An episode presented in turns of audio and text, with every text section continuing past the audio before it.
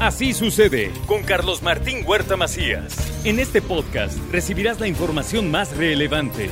Un servicio de Asir Noticias. Y aquí vamos a nuestro resumen de noticias. Un grupo armado asesinó a balazos a cuatro personas dentro de un vehículo en San Sebastián de Aparicio. Son vecinos de Canoa y al parecer fue un ataque directo de familiares.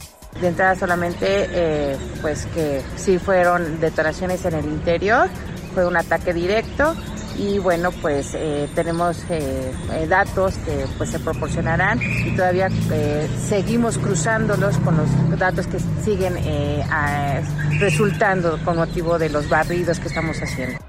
Habrá reuniones de evaluación permanentes de seguridad y prevención del delito en los municipios, dice el secretario de Seguridad Daniel Cruz Luna.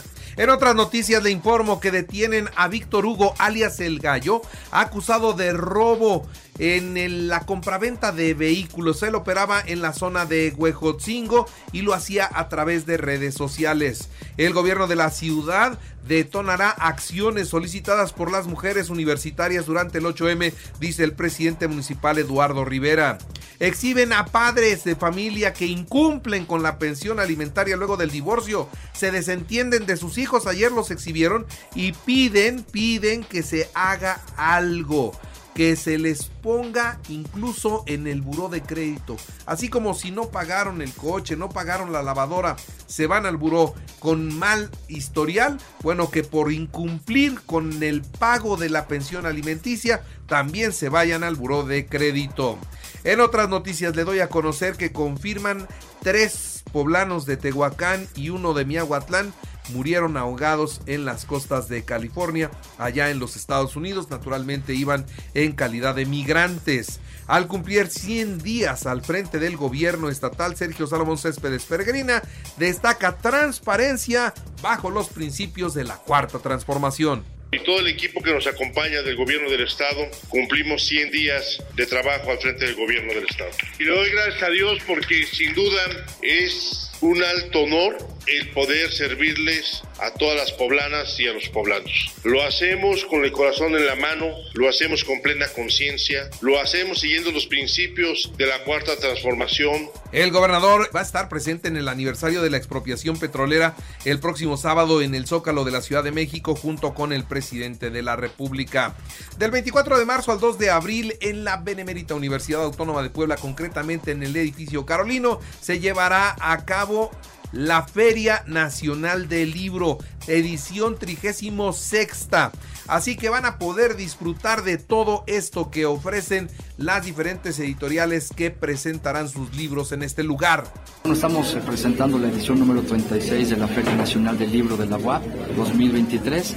Se desarrollará del 24 de marzo al 2 de abril en el edificio Carolín. Tendremos presentaciones de libros, tendremos actividades artísticas, culturales, exposiciones y bueno, pues invitar a toda la, a toda la comunidad universitaria. El ayuntamiento entregó la construcción de la calle 2B Sur en la colonia Guadalupe y la inauguró el alcalde Eduardo Rivera. 40 años.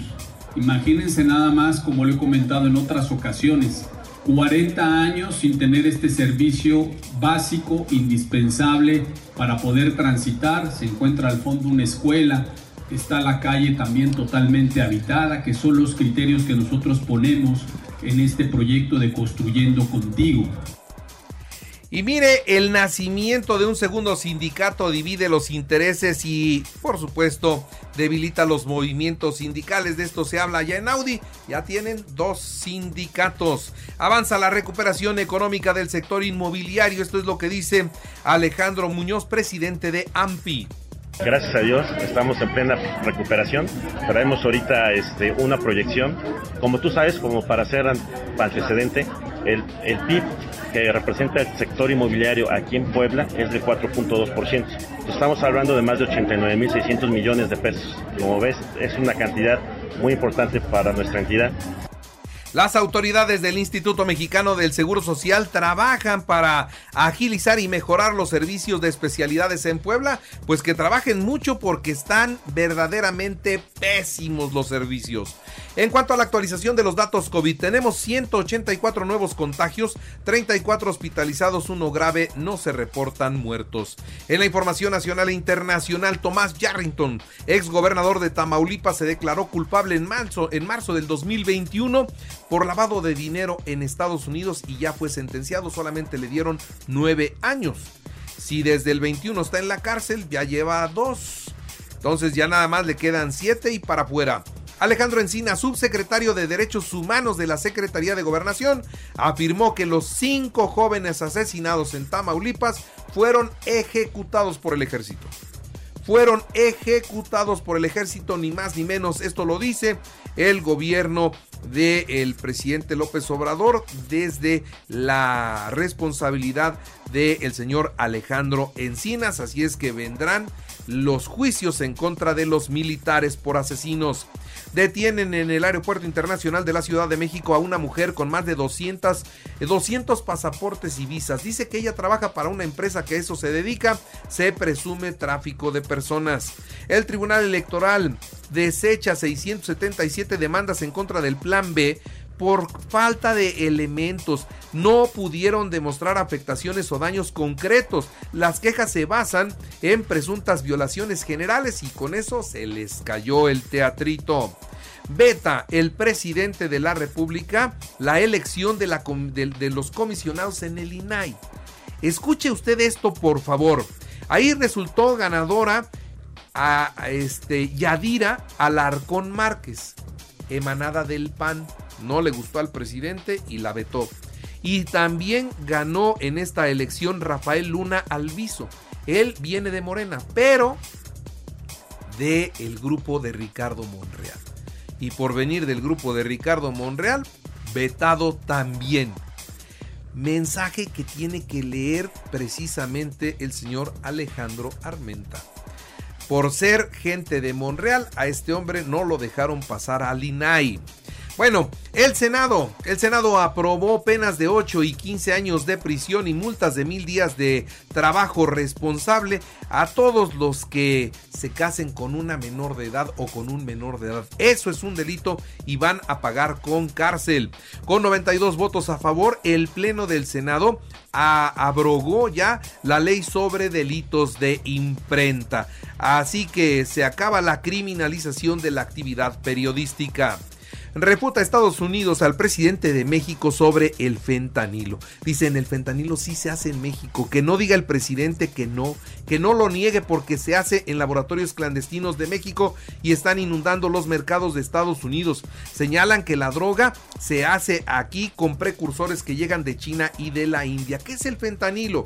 Bueno, surgió hace varias décadas en los Estados Unidos como una opción para pacientes con dolor agudo o crónico y a la fecha no hay sustituto para atender a pacientes terminales. Ante todo esto, el presidente de México pide a la comunidad de médicos que encuentren un sustituto del fentanilo en la medicina para que lo quiten de manera definitiva. Pero, ¿qué dicen los científicos médicos? Que no hay en el mundo, no hay un sustituto, así que se tiene que seguir usando el fentanilo.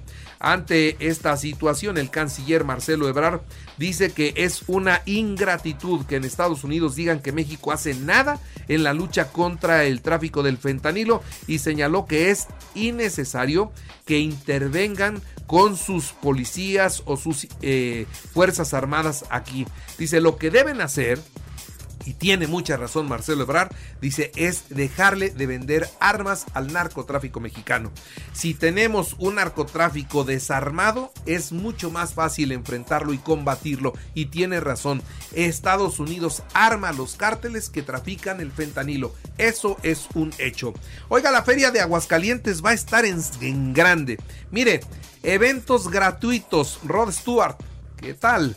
Ricky Martin, Black Eyed Peas, Maluma, Grupo Pesado, Los Tigres del Norte, Alejandra Guzmán y Camilo encabezan el cartel de la Feria de San Marcos. Vaya, vaya espectáculo.